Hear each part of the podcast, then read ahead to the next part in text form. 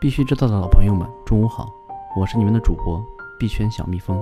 今天是五月十六日，星期四，欢迎收听有能盯盘的币圈头条 APP 蜜蜂茶独家制作播出的《必须知道》。开场前，小蜜蜂先来啰嗦几句。现在我们的学习交流群因为群人数太多，已无法通过二维码扫描加入。想要进群的朋友可以添加客服微信号“蜜蜂茶拼音”。另外，我们的送 T 恤活动还在进行。记得填写文稿处的问卷。首先来看数字货币行情。据蜜蜂查数据显示，过去二十四小时内，市值前两百币种中，一百八十一涨，十九跌。过去二十四小时内，比特币上涨百分之三点二三，现报价八千三百五十八点三美元。经过这次猛涨，比特币已经飙升至年度最佳投资。市场贪婪与恐慌指数较前一日跌落一个指数点。达七十七，市场仍处于极度贪婪状态。正如我们昨天谈到的，本次比特币的行情回暖极有可能与中美贸易战下市场避险情绪升温有关。中国金融新闻网援引分析师观点称，近期由于全球贸易情绪紧张，证券和外汇等市场波动加剧，各类风险资产都面临较大的调整压力。但与以往不同。市场目前对于黄金的看多意愿不强，数字资产却意外受到追捧。全球风险资产的重构以及加密资产投资渠道的拓宽，使得比特币的价格未来还会有一定上涨空间。但比特币目前仍面临着来自监管和安全的双重压力，短期内风险较大。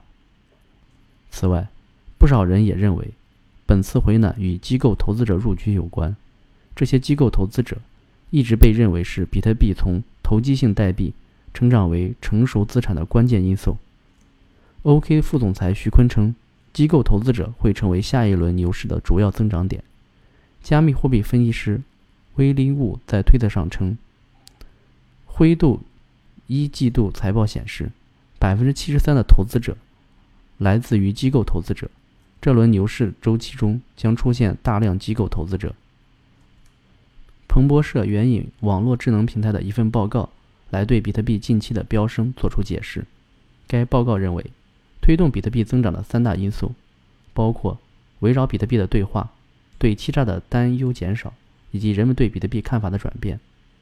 据路透社报道，比特币在加密货币新兴市场正面临着两千余种山寨币带来的挑战。目前，比特币占两千四百亿美元加密市场的百分之六十。低于两年前的百分之九十。虽然比特币的今年价格几乎翻了一番，上涨近百分之三十，但相较去年，比特币的价值缩水了四分之三。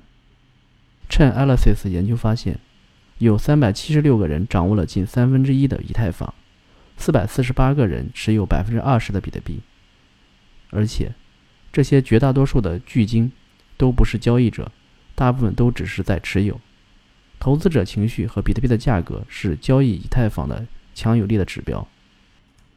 范成资本创始人陈伟星在微博上表示，比特币比他预估的涨得还要快。如果今年上半年能涨到一万美金，二零二一年内可以涨到五万美金。届时，全球大部分的中小创新企业都会被币圈投资，知识产权机制会产生变化，金融工程将被重新定义。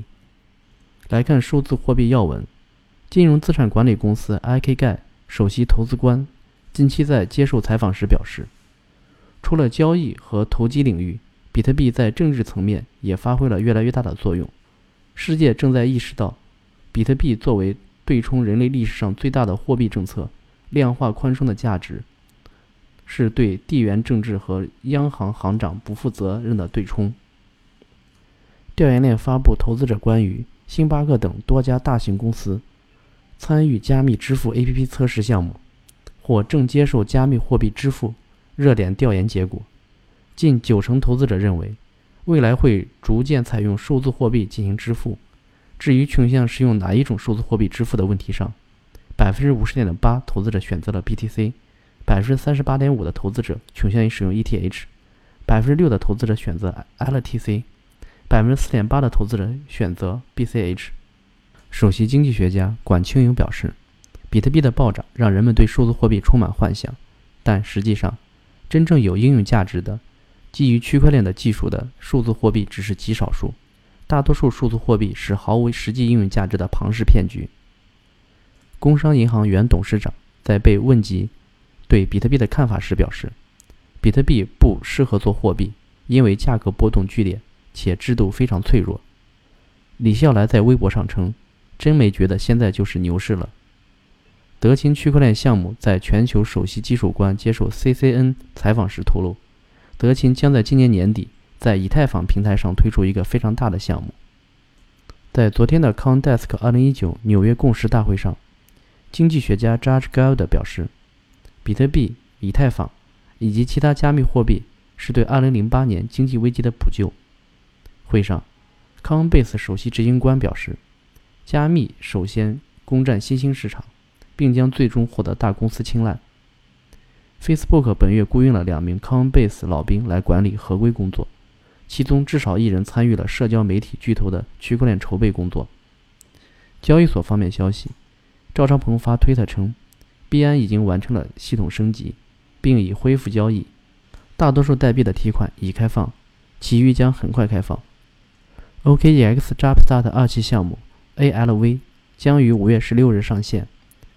并于当日十五点开通 ALV 对 USDT 交易对，暂缓开通 ALV 对 OKB 交易对。库克交易所昨日在推特上宣布，全站分布式开发平台 Chromia 将于五月二十八日通过 KuCoin Spotlight 开启代币众筹。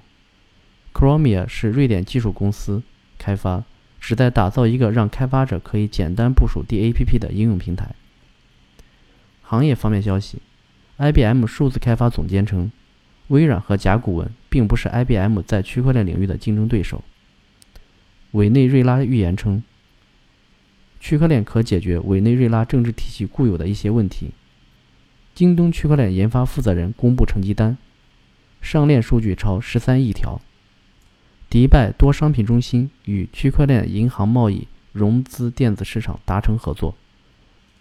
全球政策方面，在昨日的 CoinDesk 2019纽约共识大会上，美国2020年总统选举候选人 Andrew Yang 表示，加密行业需要国家级监管框架。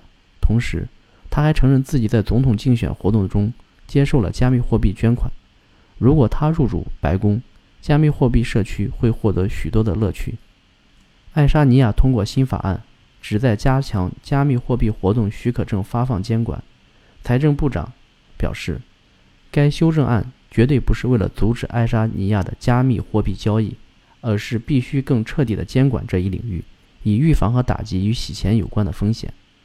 来看安全方面消息，昨天，BCH 在升级时遭到了一场攻击，攻击者利用了2018年11月更新代码中的一个 bug，制造了大量特殊交易。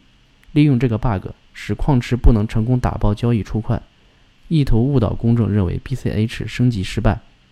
BCH 开发者紧急开发补丁，一小时后，BCH 恢复正常出块。ProPublic 的一项新研究发现，大多数勒索软件解决方案提供商实际上只是向黑客支付了加密货币费用。好了，今天的节目就到此结束，感谢收听，我们明天同一时间再见。